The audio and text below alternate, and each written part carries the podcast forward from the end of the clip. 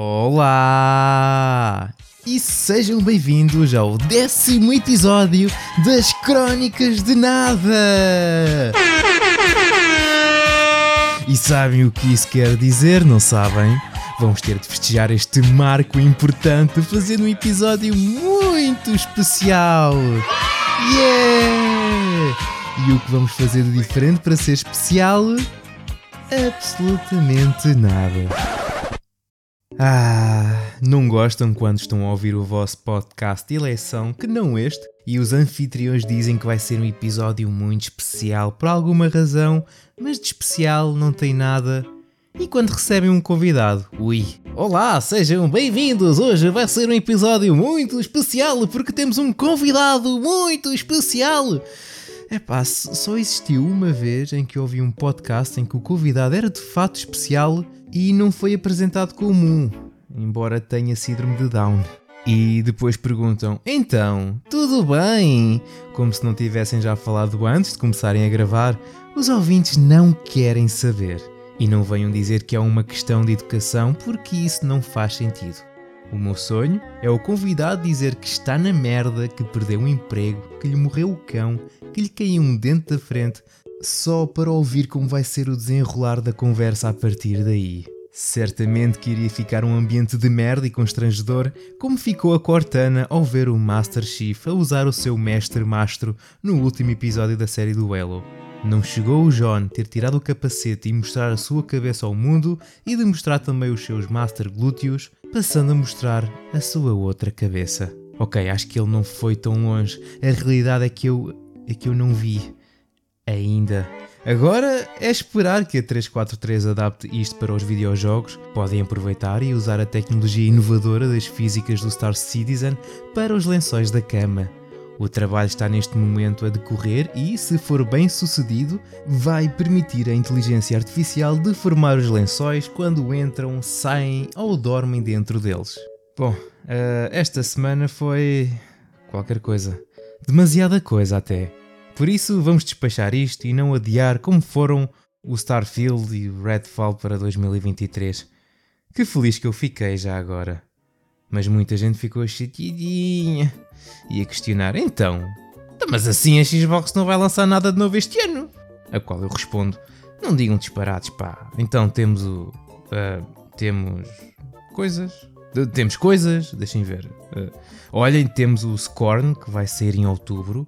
O o Stalker 2 em dezembro e, e, e, e, também o Forza, o Forza Motorsport 8, se não for adiado também. Uh, pois, é um ano fraquinho, é, mas ei, ainda temos o evento da Xbox e da Bethesda em junho, talvez ainda haja coisas boas este ano, ou, ou então não. Isto pode significar também que 2023 é que vai ser em grande, só lançamentos atrás de lançamentos, ou não, também não vou estar aqui a espalhar rumores que isso vai acontecer, não é? Que nem um novo jogo de Silent Hill. Um ser humano qualquer que usa o nome de Aesthetic Gamer no Twitter partilhou umas imagens e afirmou que estão a fazer um novo Silent Hill e eu, sim, sim, está bem, está, vai mas é trabalhar. Mas depois é Konami manda as imagens abaixo e eu, outro lá, se fosse mentira, a Konami não teria feito nada. Se ela não queria que a gente soubesse que o jogo está em desenvolvimento, teria ficado quieta.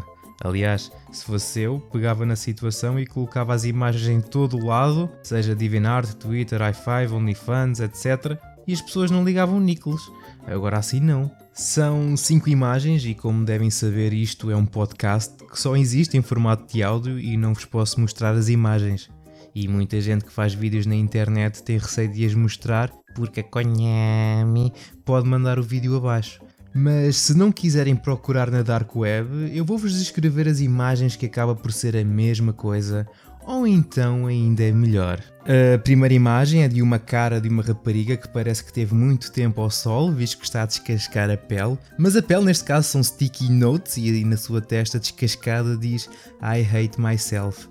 E a expressão da cara da rapariga parece que está a pousar para uma fotografia para ser colocado depois no cartão de cidadão. A segunda imagem é de um corredor cheio de sticky notes nas paredes com uma menina ao fundo que parece ter pompons nas mãos, ou então também são sticky notes, não sei. A terceira imagem também é de um corredor, mas num tom mais avermelhado e com mais sticky notes que o outro corredor, porque tem também no chão. Dá para ler alguns, como Fat Veg e Pervert, e tem uma rapariga ao fundo que provavelmente é a mesma da imagem anterior. A quarta é uma fotografia de um quarto que parece que foi tirada daqueles programas do TLC que acumulam muita tralha em casa, com um papel de parede a descolar e pelo que tive a observar, infelizmente não tem um único sticky note. E a última é uma imagem que eu suponho que seja uma parte da divisão, uma cômoda com latas de atum, de sardinha e pode ou não ter uma ou duas latas de salsicha. Tem uma folha de papel A4 em cima que deve ser a única coisa limpa ali e um rolo de papel higiênico no chão. E no lado direito da imagem tem um texto qualquer em japonês que não faço a mínima ideia do que está lá escrito porque não fui tentar traduzir, mas tem uma data que é 24 de julho de 2020. Uma das imagens foi criada em outubro de 2020 e assinada por Masahiro Hito, conhecido ilustrador que trabalhou na trilogia original de Silent Hill. E como se isto não chegasse, o Nate Hate, que é outra pessoa que existe, acrescenta que a Bluebird Team, equipa que fez jogos como o mais recente da Medium e Layers of Fear, está a trabalhar no remake de Silent Hill 2 com puzzles reformulados e novos finais, sendo temporariamente um exclusivo PlayStation, e que existem vários projetos de Silent Hill em desenvolvimento. E agora é esperar. Até diria que talvez o Vitor Antunes nos mostre qualquer coisa no Summer Games Fest, mas acho que ele ainda está chateado com a Konami por ter feito mal ao seu amiguinho. Mas Konami, se isto for verdade, sim senhor, se isto correr bem és capaz de lucrar ainda mais do que os 554 milhões que já lucraste neste ano fiscal, que não é nada mau em comparação com os 272 milhões de 2021.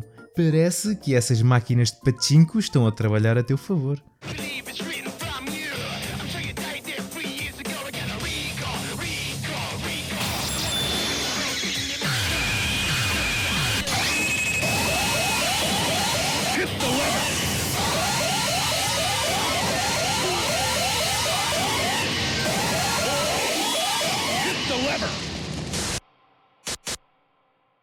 Exactly is a nightmare? Bom, já que estamos a falar de rumores, a sequela do Star Wars Jedi The Fallen Order vai se chamar Star Wars Jedi Survivor, de acordo com o Jeff Grubb, que é outra pessoa. E Xbox barra Bethesda tem vários projetos licenciados pela Disney em produção, não falando no já anunciado Indiana Jones, de acordo com Joey McDermott, que é um comentador de esportes qualquer. Não tenho mais nada, agora façam com isto o que quiserem. Quem também faz o que quer é a Square Enix, que vendeu três estúdios ocidentais e os seus IPs por uma mera quantia de 300 milhões à Embracer Group para se focar no blockchain e agora anunciou planos para comprar outros estúdios e criar novos para aumentar a sua capacidade de desenvolvimento com o objetivo de remodelar o seu portfólio de entretenimento digital. Eu não percebo o que vai na cabeça desta gente, mas também estou a tentar compreender aqueles que recomendam com confiança o Balan Wonderworld. Só se for com a confiança de que é um jogo de caca inacabado. No dia 11 deste mês aconteceu a Nintendo Indie World Showcase e mostraram jogos, quem diria, foram 21 ao todo, onde não incluiu o Hollow Knight Silk Song. Enfim, começa a achar que este jogo não existe e que é tudo um sonho. E devo ter sonhado também que a Team Cherry comentou recentemente que não falta muito até termos novidades. Não vou falar de todos os jogos anunciados porque senão nunca mais sai daqui.